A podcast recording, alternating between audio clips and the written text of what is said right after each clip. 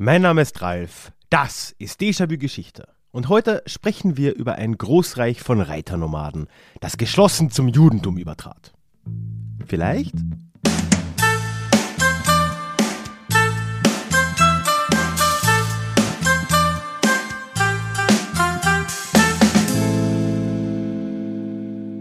Hallo und schön, dass du heute mit dabei bist. Mein Name ist Ralf, ich bin Historiker und Déjà-vu soll für alle da sein, die sich wieder mehr mit Geschichte beschäftigen wollen. Und genau deswegen geht es in diesem Podcast alle zwei Wochen in die Vergangenheit, immer mit Blick auf das Hier und Jetzt und mit einer Portion Augenzwinkern. Tja, heute sprechen wir über die sogenannten Kassaren. So viel kann ich schon mal vorwegwerfen. Bevor es gleich aber losgeht mit der Folge, ein paar kurze Hinweise vorweg. Erstens der Hinweis, dass auch heute nach dem Hauptthema wieder der Deja Klugschiss mit Meldungen von den Hörern und Hörerinnen von Déjà-vu Geschichte ansteht, mit auch einer Frage zur heutigen Folge, wo mich eure Meinung, deine Meinung sehr interessieren würde. Also bleibt da auf jeden Fall dran. Und zweitens nur eine Erinnerung, ich habe es schon mehrmals erwähnt in der Vergangenheit, ich will es noch einmal tun. Es gab ja mal die Möglichkeit, Déjà-vu auch per Banküberweisung zu unterstützen oder per Dauerauftrag. Und das habe ich jetzt abgedreht, beziehungsweise ist es jetzt nicht mehr so öffentlich sichtbar, weil es tatsächlich ein bisschen problematisch ist, auch steuerlich und so. noch dazu wird jetzt das Bankkonto, auf das das Ganze lief, abgedreht in den nächsten Wochen. Und falls du da immer noch einen Dauerauftrag hast, erstmals vielen lieben Dank. Und zweitens, ja, ist das die Ankündigung. Und ich würde mich natürlich sehr freuen, wenn du dir stattdessen den DJW Club überlegen würdest. Alle Infos findest du in den Shownotes verlinkt. Mich würde es sehr, sehr freuen. Vielen Dank. Was für mich zumindest die Geschichte auch nach Jahren der Beschäftigung immer noch spannend hält, ist, dass man trotzdem, egal wie viel man sich damit beschäftigt, nie alles gehört hat. Und dass man eigentlich, wenn man so wie ich Geschichten erzählt, nie in Fiktion oder ja, ins Erfundene gehen muss, nur um eine gute Story zu erzählen, weil eigentlich auch schon die absurdesten Dinge irgendwann in irgendeiner Form geschehen sind. Andererseits ist es auch so, dass gerade die interessantesten Teile der Geschichte oft die unsichersten sind, wo wir am wenigsten wirklich drüber wissen und dass gerade diese etwas vageren Geschichten dazu tendieren, sehr oft in Mythen umzuschlagen oder gar von irgendwelchen Verschwörungsgläubigen aufgenommen zu werden.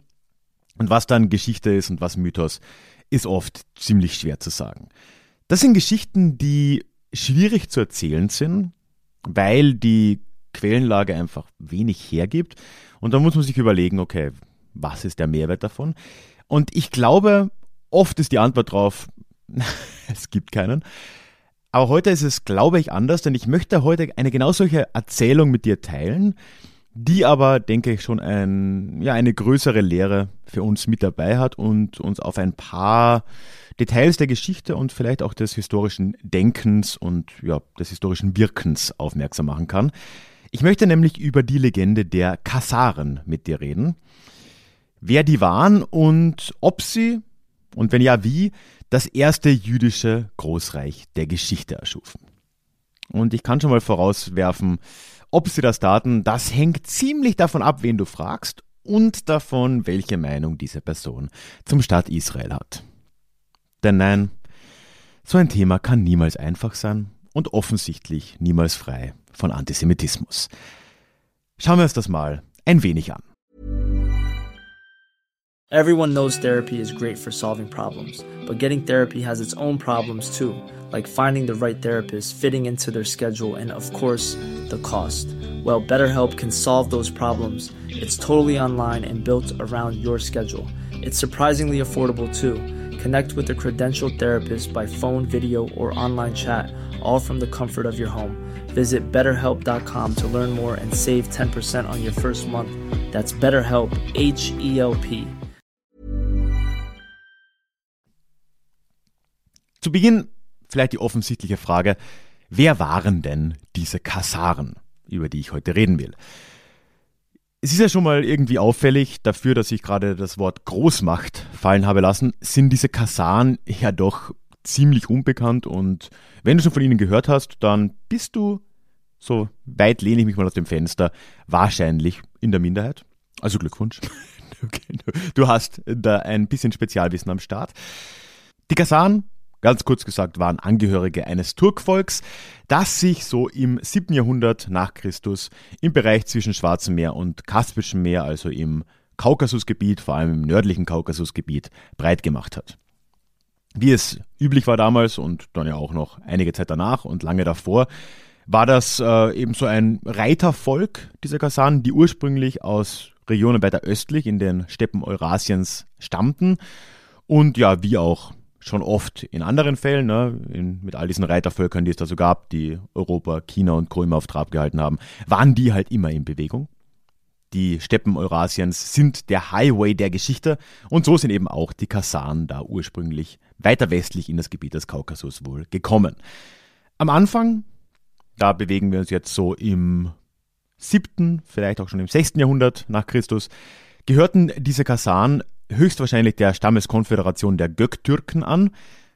Da habe ich jetzt automatisch so das R gerollt. Ich glaube, das war gerade vollkommen unpassend. Nennen wir sie die Göktürken.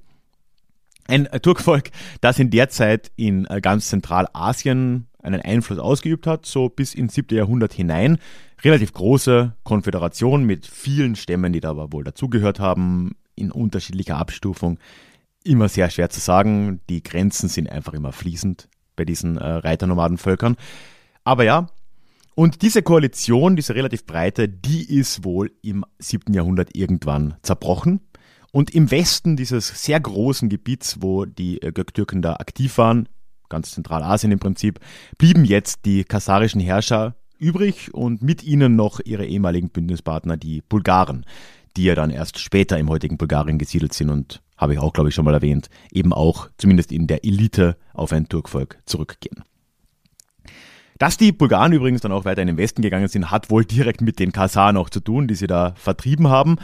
Und wir sehen jetzt eine Entwicklung, wo im ausgehenden 7. Jahrhundert und dann im 8. Jahrhundert die Kasaren eine Expansionspolitik da in diesem Raum um den Kaukasus betrieben haben. Sie haben eben hier unter anderem ihre alten Partner, die Bulgaren, verdrängt, weiter in Richtung Westen Soweit kann man das halbwegs nachvollziehen. Und ja, mit der Zeit entwickeln eben die Kasaren hier jetzt eine Vorherrschaft im Kaukasusgebiet und kontrollieren jetzt auch im beginnenden 8. Jahrhundert den dortigen Handel. Dieser Handel war auch äh, gar nicht so unbedeutend. Ne? Man würde jetzt vielleicht denken, Kaukasus schon ein wenig peripher, aber tatsächlich zogen da doch Teile der Seidenstraße an dieser Region vorbei.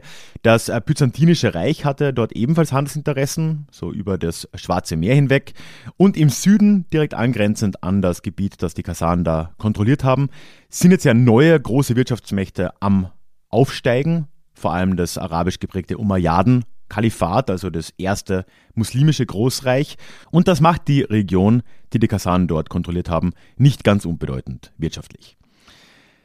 Im weiterführenden 8. Jahrhundert nimmt diese Macht der Kasane aber sogar noch weiter zu. Sie haben die Umayyaden tatsächlich in einem Krieg sogar geschlagen. Also die Umayyaden haben wohl in Richtung Norden versucht auszugreifen, was die Kasan abwehren konnten. Und damit führt jetzt an den Kasan eigentlich gar kein Weg mehr vorbei. Sie sitzen an einer strategisch wichtigen Position hier zwischen den Kontinenten. Es gibt hier Handelsrouten, vor allem Ost-West, aber durchaus auch Nord-Süd. Und auch militärisch haben die Kasaren gerade ihre Macht unter Beweis gestellt und äh, haben mit der Zeit sogar noch weiter ausgegriffen, weiter westlich bis in die Krim, weiter östlich bis zum Aralsee. Also wir sehen hier ein neues Großreich im Prinzip im Entstehen begriffen. Aus diesem ehemaligen Teil des äh, türkischen Stammesverbands entsteht jetzt ein Großreich der Kasaren im 8. Jahrhundert. Soweit so gut. Wir haben jetzt also mit den Kasaren so ein halbnomadisches Turkvolk, ursprünglich aus Zentralasien, setzt sich am Nordkaukasus fest, wird zu einer Regionalmacht. Ich verstehe schon, ne? bisher gibt es wahrscheinlich gute Gründe, warum den allerwenigsten dieses äh, Kasanreich ein Begriff ist, weil sowas Besonderes war das jetzt einfach noch nicht. Ne? Also Reitervölker gibt es in der Geschichte ja wirklich zum Saufüttern äh, und es gab immer wieder Völker, die in der Region oder auch weiter östlich oder weiter westlich mehr oder weniger erfolgreiche Staaten auch oft kurzlebig, manchmal länger ähm, etablieren konnten. Die Hunnen sind uns natürlich gerade in Europa ein Begriff, die Awaren, die Ungarn, die Mongolen. Und diese Liste könnte man globalgeschichtlich, gerade wenn man Richtung äh, China, Richtung Zentralasien schaut, noch lange, lange fortsetzen.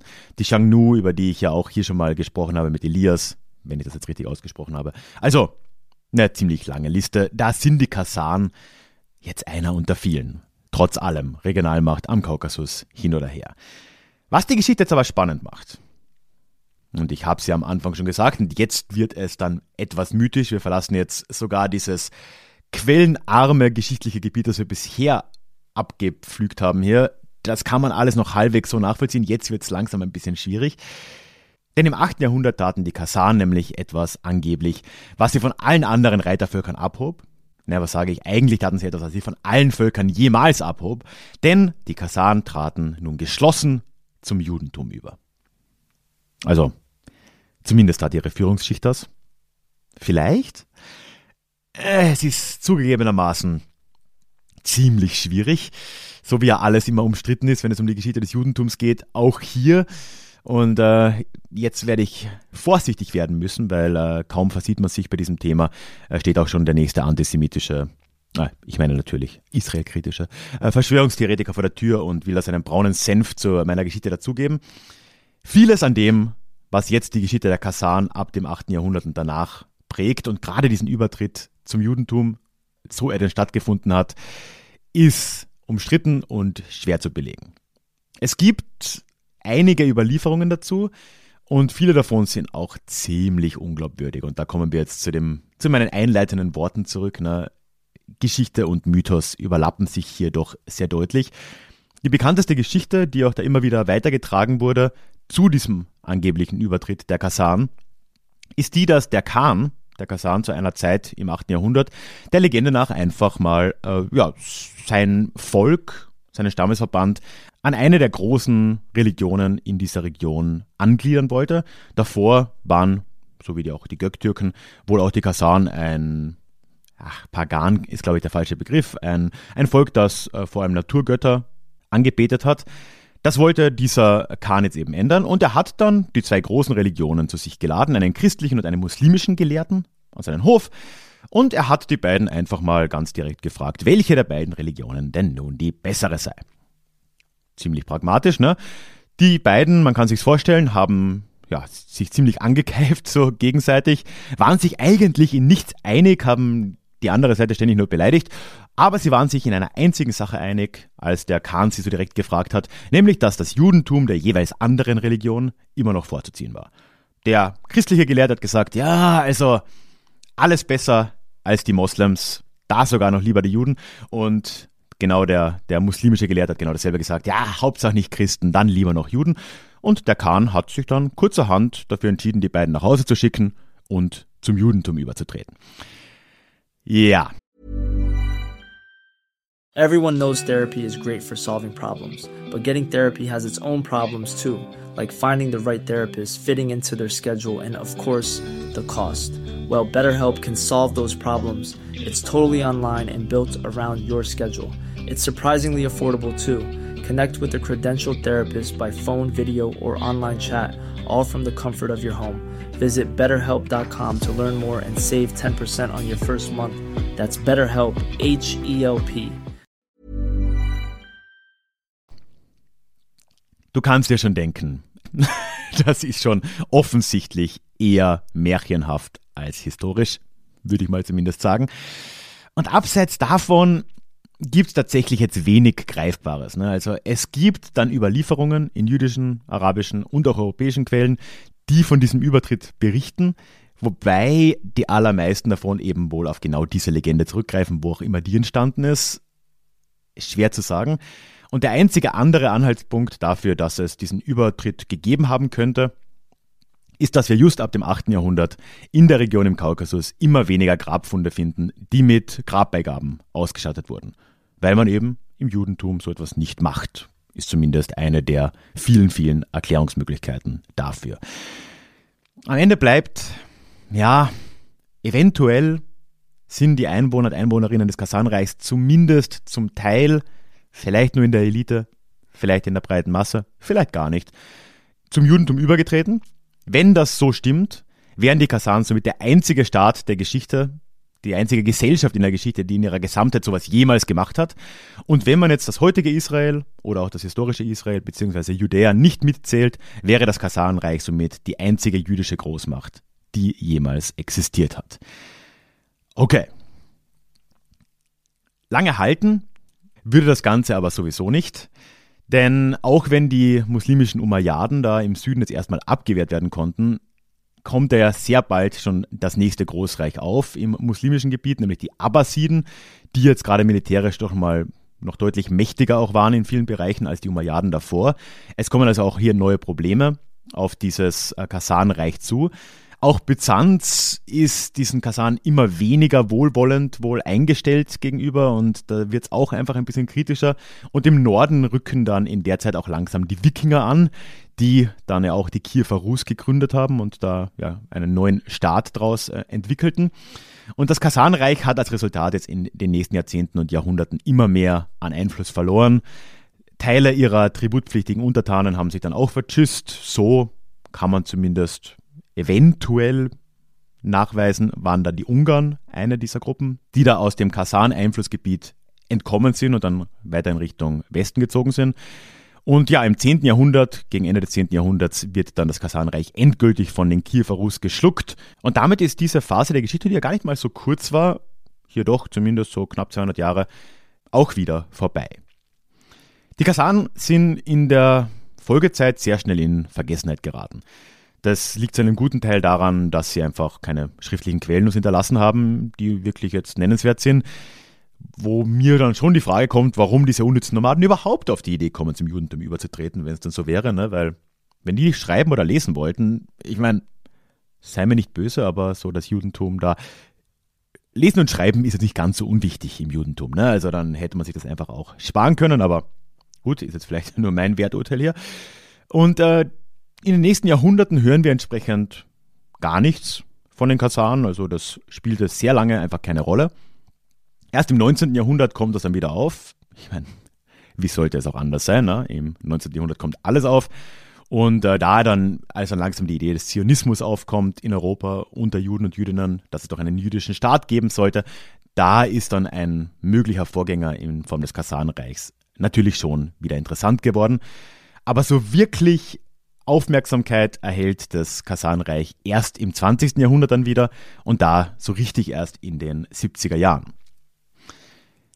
In der Zeit hat nämlich ein gewisser Arthur Köstler ein Buch veröffentlicht, das ziemlich viel durchaus negativen Einfluss haben sollte, was jetzt sicher von ihm nicht beabsichtigt war, also um das gleich mal zu sagen.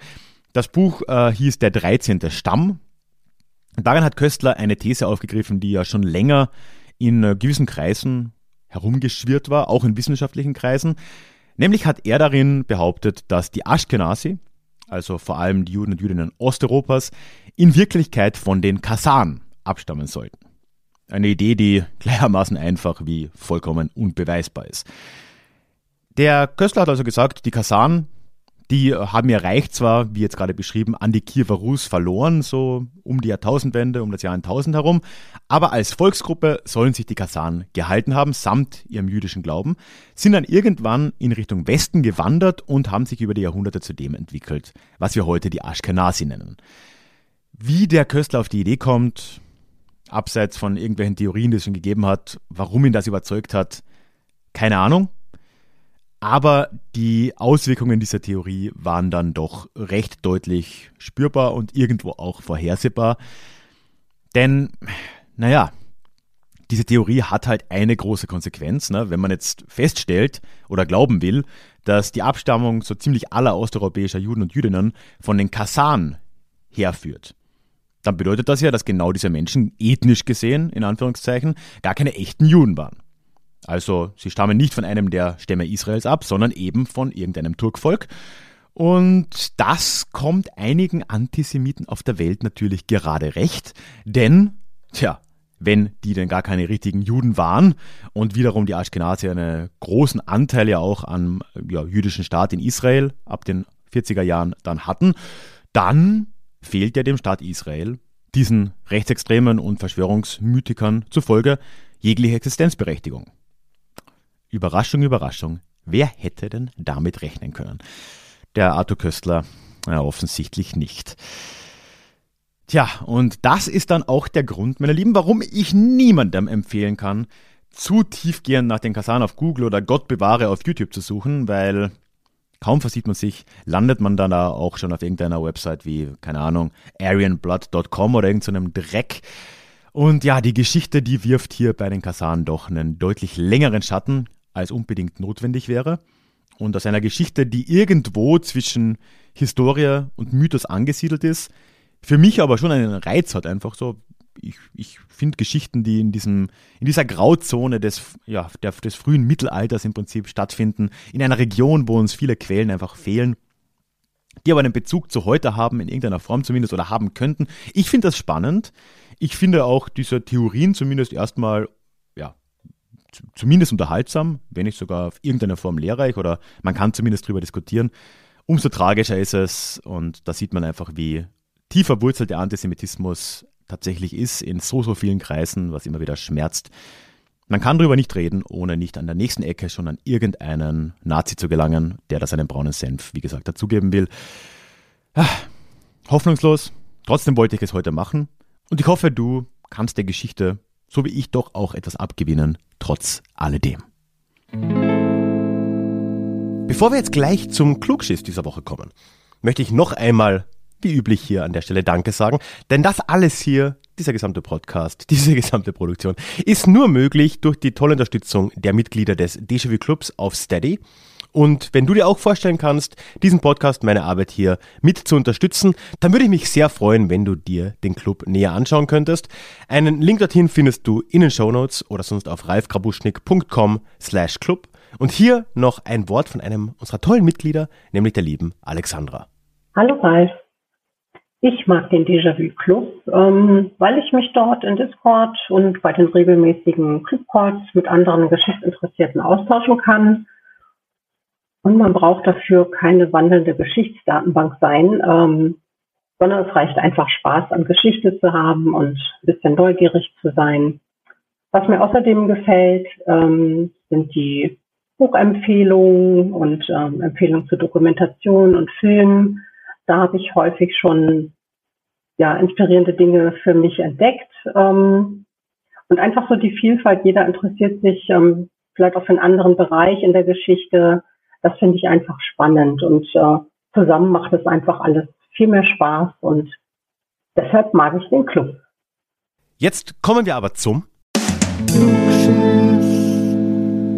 ja, auch diese Woche habe ich wieder eine Frage mit dabei, wo mich eure Meinung, deine Meinung sehr, sehr interessieren würde.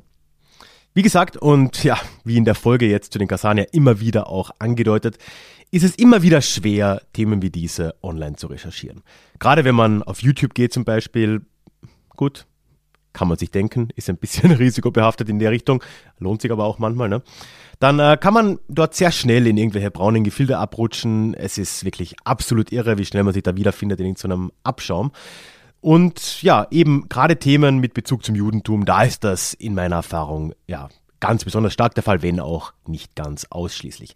Jetzt würde mich interessieren, hattest du schon so ähnliche Erlebnisse wie ich, dass du ein scheinbar einfaches und ein scheinbar ja, historisches und erstmal unproblematisches Thema, wie eben irgendein zentralasiatisches Reitervolk des Frühmittelalters, recherchieren willst und dann plötzlich dich in irgendeinem antisemitischen Gelaber wiederfindest?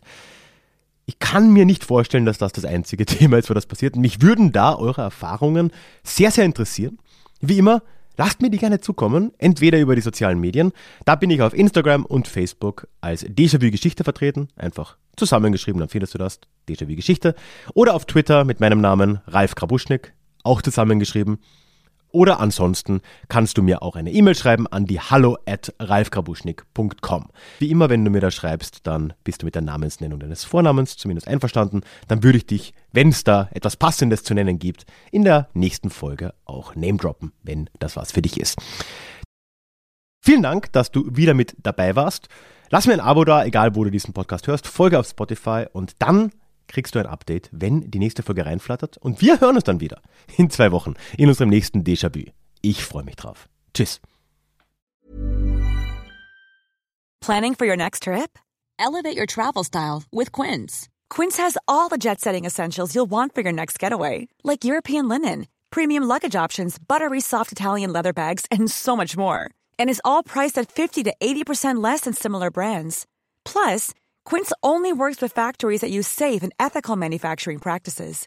Pack your bags with high-quality essentials you'll be wearing for vacations to come with Quince. Go to quince.com/pack for free shipping and 365-day returns.